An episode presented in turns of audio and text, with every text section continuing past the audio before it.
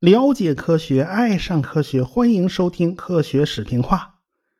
上文书讲到了美国总统艾森豪威尔在看到核弹试验的评估报告的时候，他倒抽了一口凉气呀，因为一千五百万吨当量的核弹，假如在白宫爆炸，整个首都圈立刻就全毁了。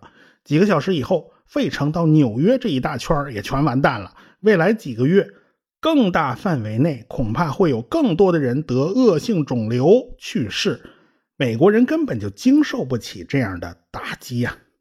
艾森豪威尔政府制定的策略就是大规模报复策略，你扔我多少，我一定不客气的全部回敬。当然，美国政府制定这样的策略还是有深层次的背景的。美国在朝鲜战争之中啊，调动了三分之一的陆军。五分之一的空军和半数的海军，花银子花的就像糖水一样啊！但是这仗仍然没有打赢啊！美国人慢慢的发现，要保证自己的安全呐，核武器反而比常规武器更便宜、更划算。常规武器怎么会贵呢？为什么核武器会便宜呢？因为啊，大量的人力物力啊，它要养人头的呀，这养人头反而更贵呀。武器一代一代，它要升级呀，它要 day day up 呀，这是个无底洞。这种常规武器的升级是没完没了的。核武器反正是一种末日武器，我威力够用了就行了，我不需要经常去升级。我只要家里维持一定的数量，你别人就不敢动你。要么不打，要打就是全面战争，大家一块玩完呐。实际上。大规模报复战略是一种后发制人的战略，是一种威慑，因为别人惧怕报复，因此不敢对你怎么样，他不敢作恶。但是有很多人指出这个战略是有缺陷的，指出这种缺陷呢，就是著名的兰德公司。假如对方不动用核武器，而是地面入侵其他小国，但是这是一场规模有限的战争。你能上去直接扔核弹吗？像朝鲜战争这样，你能扔吗？你觉得这样合适吗？说白了，大规模报复战略是缺乏弹性的，要么什么也不做，要么大家集体自杀。可是美国政府为了省钱呐，他裁减了很多常规军备，放弃了很多海外基地，想进行常规干涉呀，也变得难以做到了。那这个兰德公司是何方神圣呢？这个兰德公司就源于军方立项的兰德计划，跟道格拉斯飞机公司接手这这个项目。当时啊，军方就召集了一大群科学家，把运筹学就运用在了战争之中。军方觉得这批人很好用啊，在战后也就把这个项目延续下来了。他们的目标就是以避免未来的国家灾祸，并赢得下次大战的胜利。兰德就是研究与发展的英文缩写。后来呢？福特基金会啊，这掏了一百万美元赞助，这经常这福特基金会就干这种事儿啊。兰德公司就成立了，脱离了道格拉斯飞机公司。兰德公司别看挂这个公司的名称，人家并不是一家盈利的机构，这是一个私营非盈利机构啊。美国最重要的军事为主的综合性战略研究机构，在国际上那也是响当当的一块牌子哟。兰德公司呢，有时候会帮军方起草有关核武器的报告呀、核武器的规划呀这些东西。他们那儿分析员很多哟，一个个都是高级知识分子。高级知识分子自然会玩点高级游戏嘛。他们中午吃饭的时候呢，经常汇集在一起玩兵棋游戏啊。不过他们这兵棋游戏呢，得请一个人来当裁判。啊，为什么要请人当裁判呢？就是为了防止大家打起来啊！这个大家玩着玩着玩急眼了，经常会这个什么砸棋盘呐、扔棋子啊。这还是有裁判的情况下啊，他们是砸棋盘、扔棋子要是没裁判呢，估计拳脚就上去了。哎呀，这个这个就就互相拼命了。这是这一玩不要紧的，他们这中午吃顿中午饭能吃四个小时，特别是呃冯诺依曼出现的时候，冯诺依曼并不常来，他是兼职。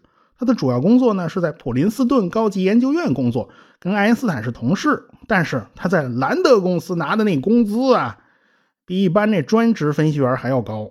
他的工作也很特别，就是每天早上起来啊，刷洗脸、刮胡子的时候啊，你把你那个奇思妙想给我写下来就行了。这是他的上级给他的任务。诺伊曼住在新泽西州，来加州一趟他不容易，因此他一出现就成了大家追捧的明星了。对于其他人来讲，有两件事是最重要的：在兵棋游戏之中要击败诺伊曼，或者是观察诺伊曼在玩兵棋游戏时候的思路。在一九二六年呢，诺伊曼就写过一篇休息室游戏理论的文章，在这篇文章之中就包含了一个原理，那就是最大最小定理。当时诺伊曼很关注的就是打牌啦、下个棋啦这类博弈活动。一开始呢，他的理论也就局限在这些活动方面。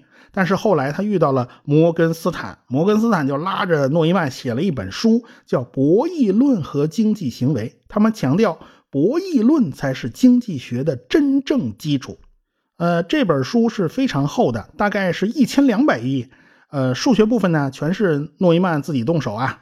呃，开头的序论是摩根斯坦写的，这摩根斯坦文笔还不错，他负责煽风点火啊，这个这个渲染气氛。目前大家都把这本书当做是博弈论的开端，冯诺依曼就是博弈论之父。当然，我们知道在此之前已经有一些零星的博弈论的研究，但是并没有把博博弈论呢和经济学挂钩，因此影响呢也不是很大。但是诺依曼这个书一出来，这个一下就火了，这名气很大。《纽约时报》甚至动用了一整版来介绍这本书。这本书就是名气很大、地位很重要，但是读者非常少的典型。一千两百多页全是数学，说白了，很多人是看不懂的呀。那么，冯诺依曼的研究成果究竟是什么呢？我们简单的来讲，首先他研究的是零和博弈。整个博弈过程里，有人得就有人失，得失相加总是零。这叫零和博弈，剪刀石头布就是最典型、最简单的零和博弈。赢家赢了得一分，输家负一，加起来是零。平局呢，双方都是零，加起来还是零。反正无论你怎么玩，反正大家加起来就都是零，所以叫零和博弈。那么这个最大最小定理又是什么意思呢？说白了，就是使得自己的最大损失最小化，最小所得最大化。你听起来是不是特绕啊？是吧？我举个分蛋糕的例子：假如两个人凑份子买了一蛋糕，这游戏规则就是下手切的人后挑，哎，不挑的人先挑。假设大家都是理性人，都愿意拿大的，都愿意自己的利益最大化。那么下手切蛋糕的这个人可就头疼了啊！哎，他虽然有很多很多种切的方法，但是假如他没有平均分配，切出来的总是有大有小的不？那不要紧呢，那对方也是要利益最大化的，他一定挑那最大块的，剩下一小的。那么他只有拿小块的了，因此他要使得自己的所得尽可能的多，最好的办法就是精确的平分。但凡歪一点儿，这损失都是他承担。只有正好是二分，哎，一人一半这时候他的利益才能最大化。像诺伊曼在兰德公司露面的时间就很短，大家总是抓紧时间向他请教问题。有两个分析员就问了诺伊曼一个问题，那就是古老的囚徒困境的问题：两个人合伙犯罪啊，被警察抓了。假如 A 指认了 B。B 死扛，那么 A 就被释放，B 关八年。反之亦然。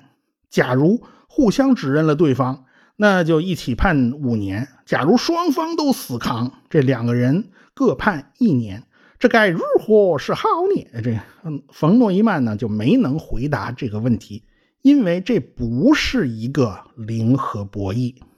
现在我们知道。假如是单次博弈，往往倾向于相互出卖啊，结果就是大家各判了五年，加起来是十年，这是所有结果之中最坏的一个结果了。大家都是从自己的角度去追求损失的最小化，结果却带来了整体效果最差。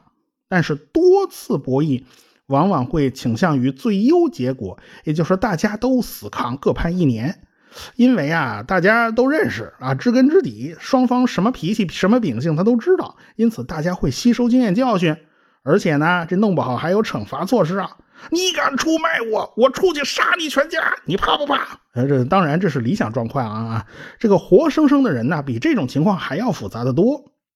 在诺伊曼时代，这个问题呢并没有解决。但是这个问题是可以做试验来统计的。于是兰德公司内部经常搞这种囚徒困境的这种测试啊，结果他们就发现了一个问题，那就是最终结果呀是跟人的信仰它有关系的。保守主义分子他往往会把人往坏了想，他不肯信任对方。这个理想主义者、自由派。他往往就愿意信任对方，愿意为对方死扛。这人和人真的不一样，这差距咋就这么大呢？这个，不过我们先说清楚啊，自由派、保守派是有专门的含义的，并不是指思想自由或思想保守，大家不要望文生义啊。像奥本海默就是一个自由主义者，泰勒就是一个保守主义者，都是搞核弹的，这俩人思维是完全不一样。奥本海默主张缓和气氛，有了原子弹了，你要氢弹干啥呀？你啊，这这个泰勒则不同，他特别愿意搞氢弹。像希拉德这样的科学家，在德国投降以后，他就不支持研发核弹，他甚至反对往日本扔核弹。战后呢，也有很多很多科学家，当年参加曼哈顿工程的，都回归学术圈了。他们不想不想再碰这个核武器的研发。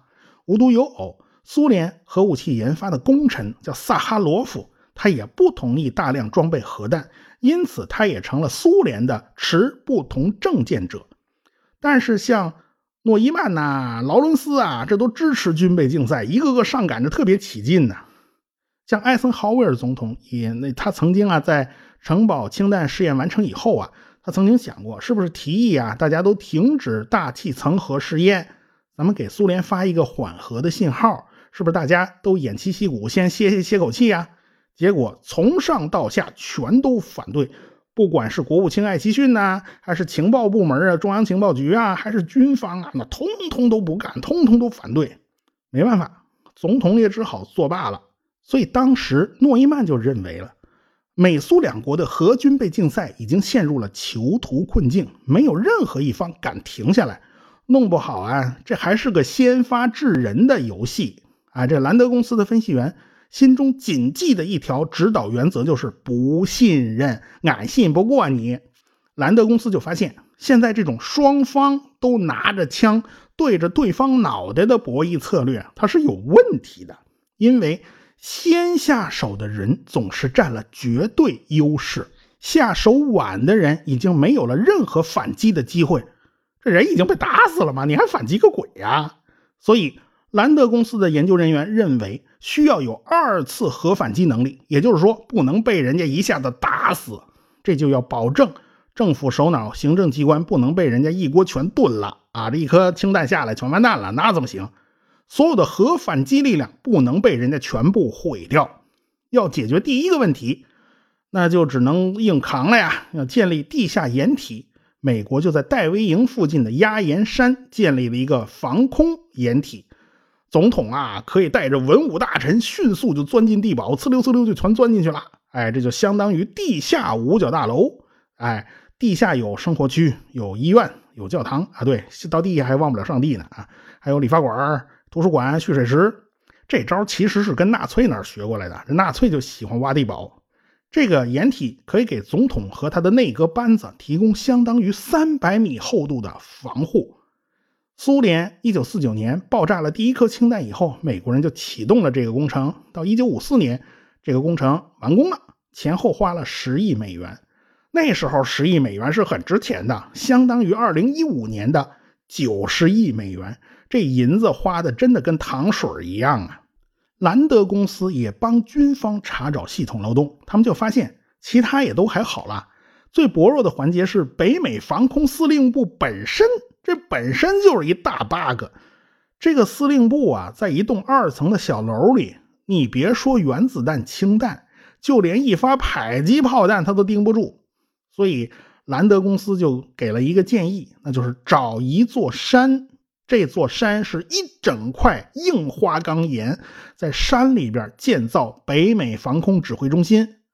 美国军方是真听了话了啊！这军方在科罗拉多州的下岩山就找到了一个合适的山头，出动了大批的工兵建造这座综合设施，硬是在一整块花岗岩的山体里边掏出了一个巨大的洞啊！这个，哎，这是各种防护措施一应俱全，这个地下设施，除非是核弹直接砸到山头上，否则都不会被破坏。哎，这是一个非常严密防控的地下指挥中心。这个地下指挥中心呢，在影视剧里面经常会出现啊，但是没有任何一部影视剧是在实地拍摄的，人家军方不让进啊。里边究竟什么样子，其实只能靠这帮子好好莱坞的人呢去想象了。反正里边理发馆、超市、生活设施是一点不少的嘛，关起门来足够封闭运行很长时间，就连进气的、就连进水的都是经过特殊处理、特殊过滤的。不过现在军方啊也经常搞一点什么公关活动，搞一些亲民活动，比如说每年冬天，哎，这个北美防空司令部都要追踪圣诞老人的足迹啊，圣诞老人飞到哪儿了啊？这都是卡哇伊一下啊，这。所以呢，国家首脑要保护，军方要保护。那普通民众要不要保护呢？那很多人就自己开始挖地窖啊，希望能有保护效果。上次我们说过，幸运城堡那次试验，那氢弹爆炸的时候，连观测点都被震得一塌糊涂，那还是有严密防御的。最后大家全都躲在厕所里，坚持了十一个小时才被直升机救走。他们差点就全挂了，主要是因为含有放射性污染的水漏进来了。民间自己挖的地窖，怎么可能跟这种地下掩体相提并论呢？呃，那你你你就不怕你自己给闷死在里头啊？但是你你老百姓来讲，他总要做点什么吧？你总不能等死吧？当时公众的心态，你你你也就可想而知了。大家可以关注我的微信公号“科学史评话”，在历史文档里面可以看到上一期公号发的文章，里面就有一段幸运城堡核弹爆炸的视频。有很多人啊给我留言呢，看到以后非常震撼，非常恐怖。哇，这个氢弹真有这么大威力？是，那东西又不是闹着玩的，这嗯没有这么大威力呢，美国人能揣到怀里头啊？这核爆炸呢有五种破坏效应：高温、强光、核污染、冲击波、电磁脉冲。这个核爆炸是可以发射出强烈的 X 射线、伽马射线，还是中子流啊，乱七八糟这些东西一大堆，这东西都不是很干净啊，在强辐射线之下。就连铁皮罐头那个皮儿啊都挡不住，很可能啊，你看这罐头还没开封，但是里边的东西已经遭受了核污染。就连冰箱里的东西也不见得是安全的，别看冰箱皮好像还挺厚的。总之，当时美国的民防部门就想尽办法解决这些头疼的问题，教大家这这些那个原子弹啊、氢弹这种防护知识。但这怎么管用呢？这在接下来的两年时间里，美国呢？还在加码，他们试验了十八颗核武器，苏联呢更厉害，试验了二十五颗。双方开始了核军备竞赛，双方都要保证相互能够摧毁，而且还要有核反击的能力。啊，你一棍子打不死我。大家知道哈，冯诺依曼还是计算机之父，他对计算机的发展也有很大的推动作用。正因为大量使用计算机来辅助的计算，来仿真建模。所以，利弗摩尔实验室逐渐就开始要反超洛斯阿拉莫斯实验室，起码是并驾齐驱吧。利弗摩尔实验室甚至研发出了一种四十八磅重的核弹。这种核弹，算算啊，四十八磅重是多重呢？就四十斤左右啊。这 TNT 当量是两万吨，和广岛原子弹的威力是一样大的。哎，当时广岛原子弹那可是要大型轰炸机才能运载的，现在倒好啊，手里提着就行了。不是手提着嫌累，四十斤挺沉的，背在背上啊，背在背上一点问题都没有。这核背包嘛，这个核弹呢已经小型化了，这样呢就可以分散保存，防止被敌人一锅端，对吧？冯诺依曼后来当了原子能委员会的主席。一九五五年夏天，冯诺依曼呢就偶尔摔了一跤，哎，本来觉得没什么大碍的。哪知道啊？他去医生那儿看的时候，医生检查了一下，发现冯诺依曼已经是癌症晚期了，癌细胞已经扩散到了脊柱。第二年一月份，诺依曼就只能坐轮椅了。三月份就被转移到了美国陆军顶级的医疗中心，他的病房啊是有警卫的啊，这警卫看守，寸步不离的保护他。原子能委员会开会啊，都是改在他的病房进行了。哪怕卧床不起，冯诺依曼他仍然是美国最倚重的科学家之一。诺依曼的病呢就越来越重，他的智力开始迅速下降了。他是神童哎，他八岁就掌握了微积分呢，高中毕业就掌握了七种语言，有过目不忘之才，几百页的书看一遍，他就能全给你背下来。这么一颗聪明的脑袋，现在开始逐渐的失去智力。诺伊曼当然就非常难过呀。他一辈子呢也不怎么信宗教，还写诗啊，打油诗，还还嘲笑过宗教呢。但是去世之前的一段时间呢，他开始寻求神父的安慰，这也很好理解，我们理解他。最后的几周呢，诺伊曼完全失去了意识，大脑一片空白，他再也不能说话了。一九五七年的二月八日，冯诺依曼与世长辞。诺伊曼还有一本书没写完，他手稿保存在了洛斯阿拉莫斯实验室的图书馆里。他的书呢，就比较了人类的神经系统和计算机的工作模式。他坚信未来计算机一定会超过人的神经系统的，总有那么一天。机器一定会学会思考的。人工智能现在的发展呢，可以某种程度上是印证了他的想法吧。尽管到现在为止，机器还没有真的学会思考。就在这一年，一九五七年十月四日的下午六点，位于阿拉巴马州的陆军弹道导弹局正在举行鸡尾酒会。即将上任的新国防部长迈克尔·罗伊在一大群五角大楼官员的陪同下来到这里。呃，这位迈克尔·罗伊啊，过去是宝洁公司的总裁。保洁公司经常在电视剧间隙插播肥皂广告啊，于是这个时间段慢慢的就被称为肥皂剧啊。这肥皂剧和肥皂后来都卖的不错啊。这位迈克尔·罗伊在营销上很有一套，是一个品牌营销大师。现在。这位品牌营销大师就来转行当国防部长了啊！这位新国防部长要到九号才正式上任，现在呢就是来熟悉一下情况。他看到正在这儿主持工作的是冯布劳恩，这家伙曾经是个纳粹战犯呢，他是德国人呢，现在呢为美国人研发火箭。这个时候啊，新闻官慌慌张张的就跑进来了，报告了一个重磅的消息。